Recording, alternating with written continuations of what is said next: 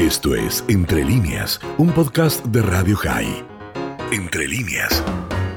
Bueno, así es. Eh, primero hay que mencionar que el presidente Duque desde su primer día eh, ha mostrado su afiliación y su cariño y su compromiso hacia el Estado de Israel y el pueblo judío. Creo que eh, lo ha manifestado varias veces.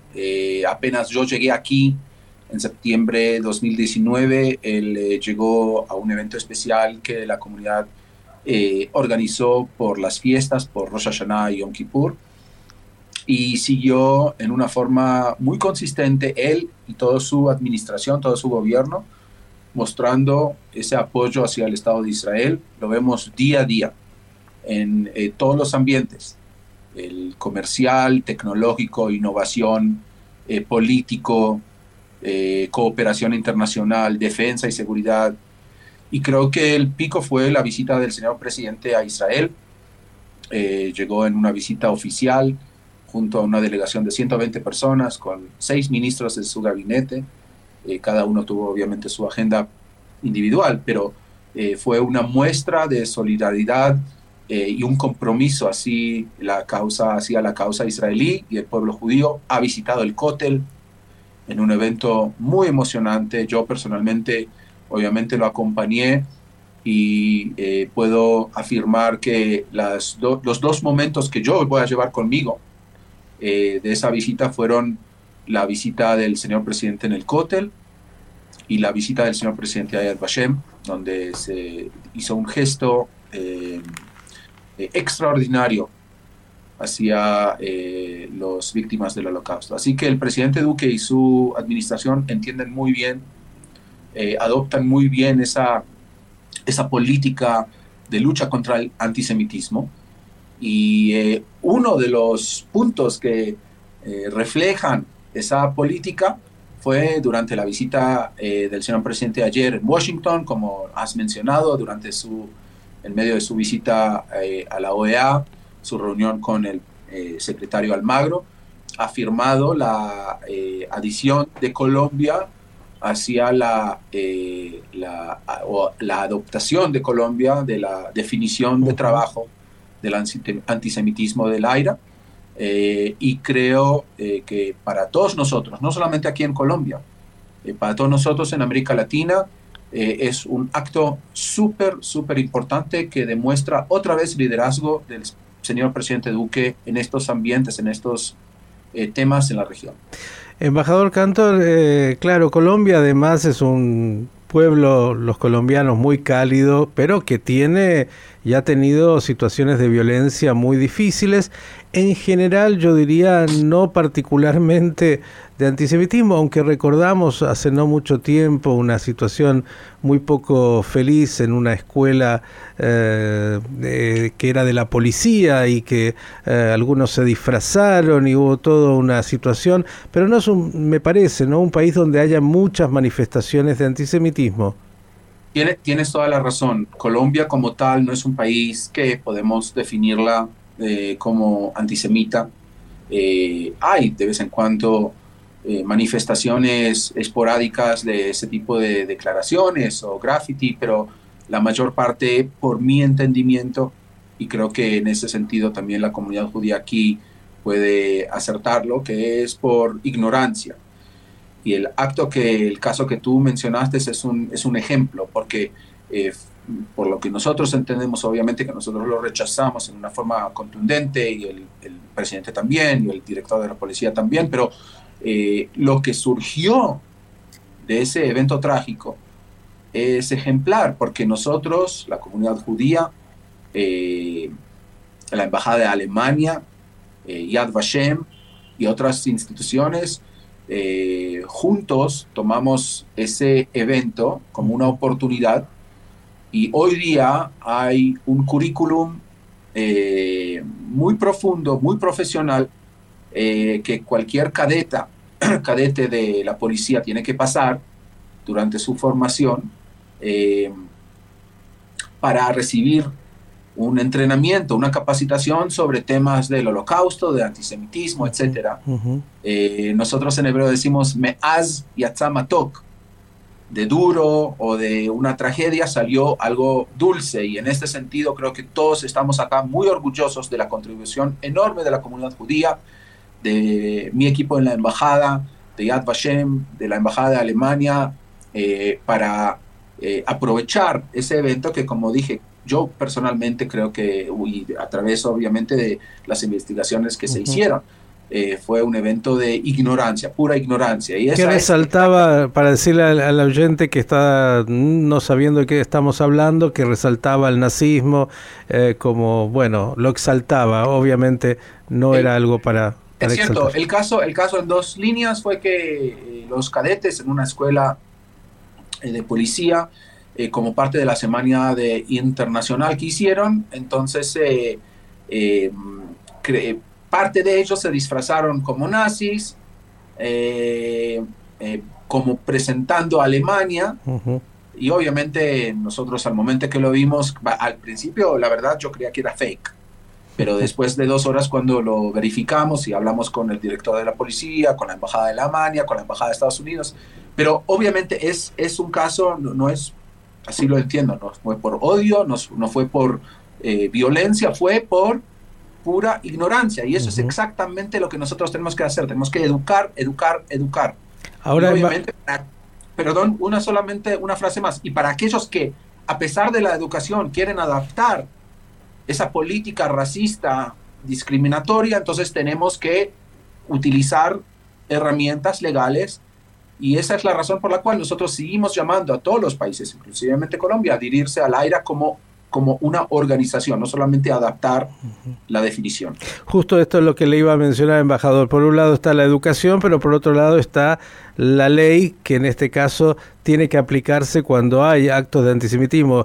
Esta firma, que es obviamente simbólica en términos de la incorporación, eh, ¿usted tiene expectativa que se plasme desde lo jurídico en eh, acciones legales cuando hay algún tipo de, de acción de antisemitismo?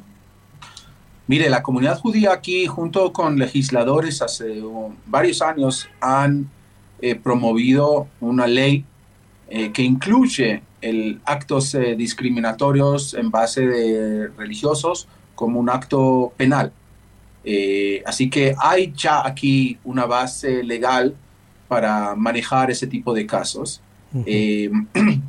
como dije, no, no, no hay, casi no hay casos. Yo desde el momento que llegué aquí hace tres años, eh, me topé con tal vez tres casos, un graffiti, una expresión. Ay, sí, hay activistas que obviamente usan ese lenguaje, los conocemos en el continente y en otros lugares en Europa y Estados Unidos, activistas eh, pro-palestinos que se equivocan y mezclan eh, en su discurso y en sus ataques eh, políticos, también componentes racistas, antisemitas y etcétera, y eso es algo que obviamente tenemos que corregir, pero en general el público no.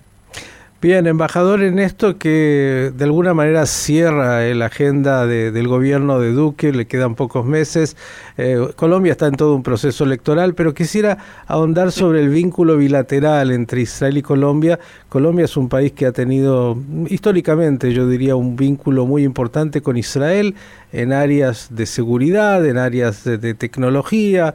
Eh, Cuéntenos usted cómo ve ese vínculo bilateral y, esas posibilidades que siempre pueden ser más.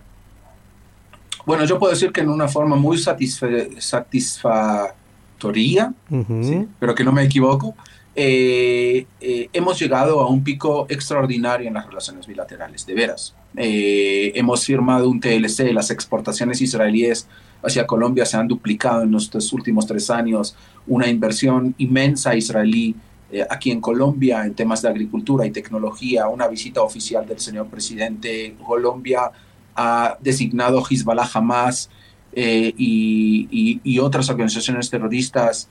Eh, Colombia muestra día a día, como he dicho, su apoyo hacia el Estado de Israel en foros multilaterales, en declaraciones. de veras, y eso sin hablar de proyectos de defensa y seguridad que estamos haciendo en forma bilateral creo que hemos llegado, y voy a utilizar, eh, voy a citar las palabras del señor presidente eh, eh, Duque mismo, que las relaciones bilaterales hoy entre Israel y Colombia han llegado a un pico extraordinario. ¿Cuánto tiene que ver, embajador, esas muy buenas relaciones? Usted habló de Hezbollah recién, eh, con la vecindad que tiene Colombia, porque nadie puede dejar de, de saber que Colombia tiene ahí en su frontera a Venezuela, que es una preocupación, me imagino también para los colombianos, ¿no?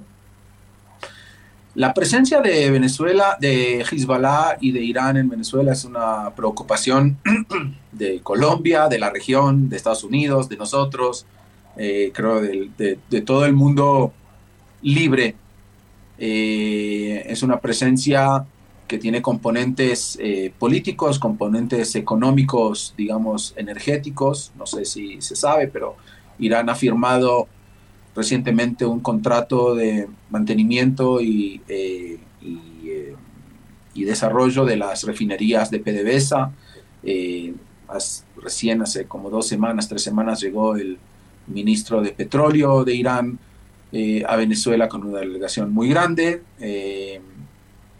Obviamente también hay, sabemos muy bien que hay una, una actividad muy profunda de Hezbollah, y también de Irán en temas de seguridad y defensa. Es, una preocupación, es una preocupación que creo que todo, toda la región tiene que tenerla en mente.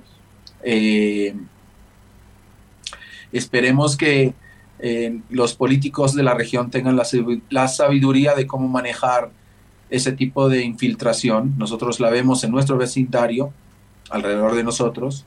Eh, obviamente nosotros no la podemos aceptar. La creación eh, el establecimiento de bases eh, militares, de bases de cohetes, de bases de drones, como punto de salida de ataques hacia Israel. me imagino que ese modo operandi es un modo operandi, no me imagino, sabemos que es un modo operandi que Hezbollah Irán apunta no solamente hacia Israel, lo sabemos que lo apuntan hacia Arabia Saudita, hacia los Emiratos, de diferentes plataformas alrededor y creo que ese modo superandi, esa estrategia tiene que ser, estar bien consciente en la mente de los políticos, los burócratas, los, eh, las Fuerzas Armadas y de Seguridad y de Inteligencia de toda la región. Embajador, lo voy a llevar a un plano un poco más complicado, porque usted está en Colombia y Colombia, como todos los países, no es una sociedad homogénea. Colombia tiene historia y tiene historia, entre otras cosas, de la FARC y tiene historia del narco, eh, tiene, digamos, muchas situaciones difíciles en su sociedad. Y uno podría pensar que eh, hay como una cierta vinculación entre esos grupos posibles de narcos y de la FARC justamente con Hezbollah y con ese tipo de agrupaciones y con Irán. Ustedes, eh, me imagino, pregunto, en el desconocimiento, tienen que estar también atentos a esto y monitoreando dentro de Colombia cómo está la situación de ese vínculo? Nosotros, eh, que sea claro, no monitoreamos eh, nada acá en Colombia de ese tipo. Nosotros somos huéspedes, somos invitados por el gobierno de Colombia eh, y nosotros cumplimos obviamente nuestras funciones en una forma conocida a través de todos los convenios, a través de todas las normas diplomáticas. Si hay cooperación entre las autoridades colombianas y autoridades israelíes de todo tipo, de todo nivel, eh, en tratar de... Entonces voy a repreguntar, ¿las autoridades colombianas mm. Les informan a ustedes de la preocupación sobre esos posibles vínculos? Déjame eh, responder de una forma un poco diferente. Los colombianos y las autoridades colombianas entienden muy bien el vínculo entre eh, el crimen organizado multinacional y eh, el terrorismo internacional. Lo entienden muy bien. No es un secreto que Hezbollah, eh, una fuente muy importante de sus ingresos, especialmente después debido a las sanciones de Estados Unidos hacia Irán, que en su momento antes de ellas permitían a Teherán eh, financiar directamente Hezbollah en una entrega directa de dinero. Hoy como tienen menos, entonces Hezbollah tiene que encontrar sus fuentes de ingreso. Eh, y obviamente Venezuela es una plataforma muy, muy, atractiva para aprovechar por la actividad ilegal que caracteriza hoy Venezuela en términos de, obviamente, de, drogas, de minería ilegal, contrabando, etcétera. Y obviamente nosotros sí sabemos que esos vínculos entre eh, organizaciones criminales en Venezuela y en Colombia son muy estrechos. Y debo agregar que seguramente la preocupación de las autoridades de Colombia también está que, bueno, Colombia es el país que más recibe de los refugiados venezolanos y seguramente no todos los refugiados vienen siempre con las mejores intenciones, por ahí algunos vienen a desestabilizar y a realizar situaciones que son poco deseables. Eh, embajador, se encuentra Colombia en un proceso electoral. El 19 de junio, lo que va a ser eh, el balotaje final.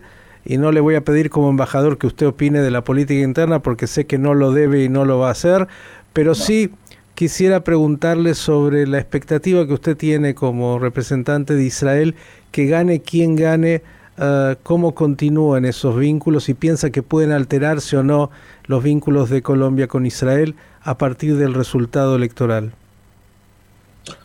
Nosotros hemos construido en los últimos tres años acá y eh, baseado sobre los, los, el, labor eh, bilateral anterior, una relación muy profunda que está baseada no solamente entre personas, sino también entre intereses.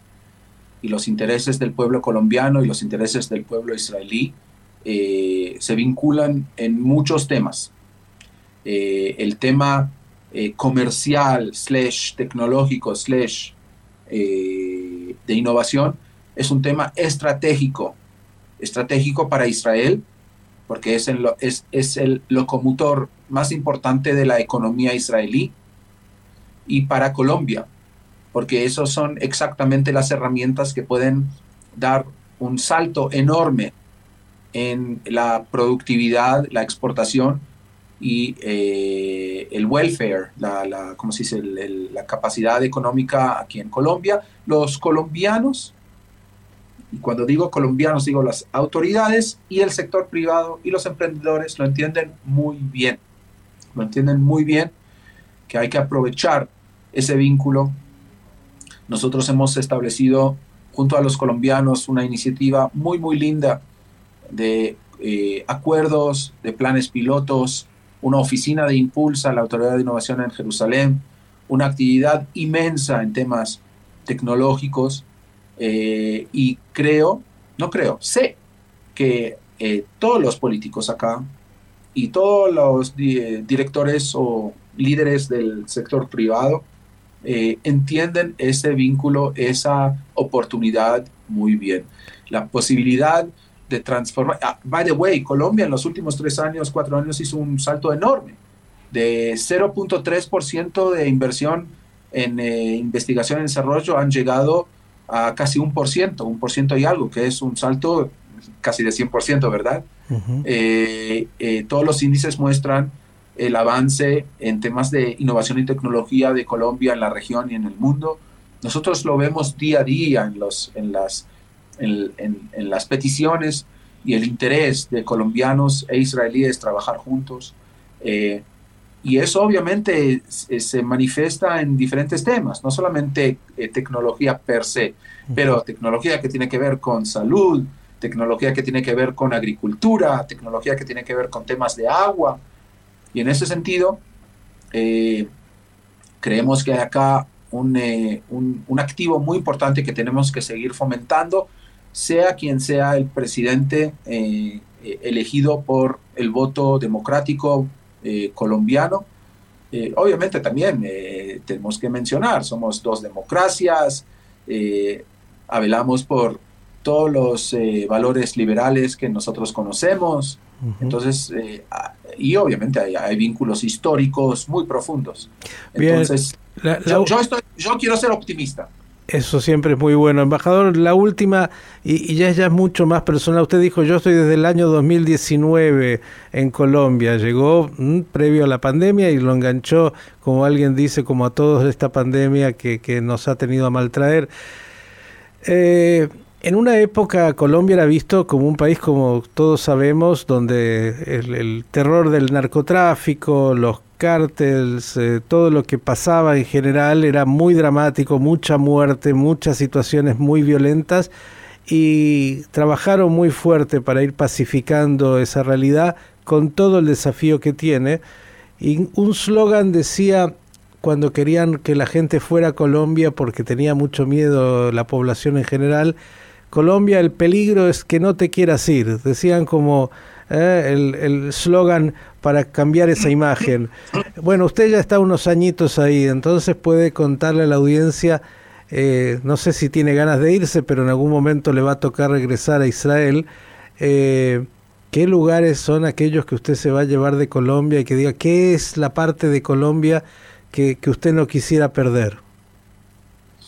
Le voy a contar, Miguel, yo como cualquier como casi, ¿no? Cualquier, como casi otros, todos otros eh, jóvenes israelíes después del servicio militar, llegué también a Latinoamérica, Sudamérica para hacer mi viaje después del servicio militar.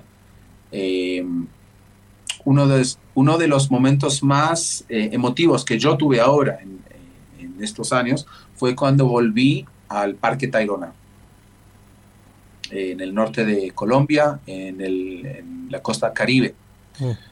Eh, porque yo podía acordarme la impresión que tuve como un joven israelí que llega de Israel, eh, de pleno desierto, paseando por la selva colombiana eh, llena de, verde y entrando hacia la costa del Caribe con el mar tan hermoso de, del Caribe y con las rocas que son tan características de, del Parque Tayrona.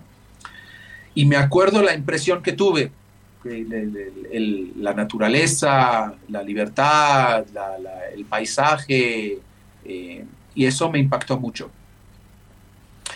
Y ahora cuando volví, hace, no sé, no me acuerdo exactamente cuándo fue, hace un par de meses eh, estuve ahí otra vez y hice ese paseo, pues pude reconstruir esa, a pesar que Tayrona cambió total, no es lo mismo eh, lo que era hace 25 años, eh, cambió totalmente, eh, pero aquí en el corazón tuve exactamente la misma sensación de ese 20 algo de años joven, caminando, llegando del otro lado del mundo y expuesto a, a esta cultura, a esta naturaleza, entonces, definitivamente puedo decir que ese fue eh, uno de los momentos más, más, más eh, conmotivos que yo tuve aquí.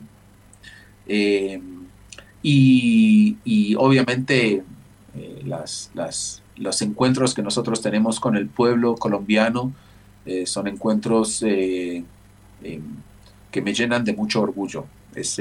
realmente hay acá una amistad y un amor de ambos lados porque a cualquier israelí que llega acá o que visitó Colombia tiene una extraordinaria positiva memoria de esta estadía acá.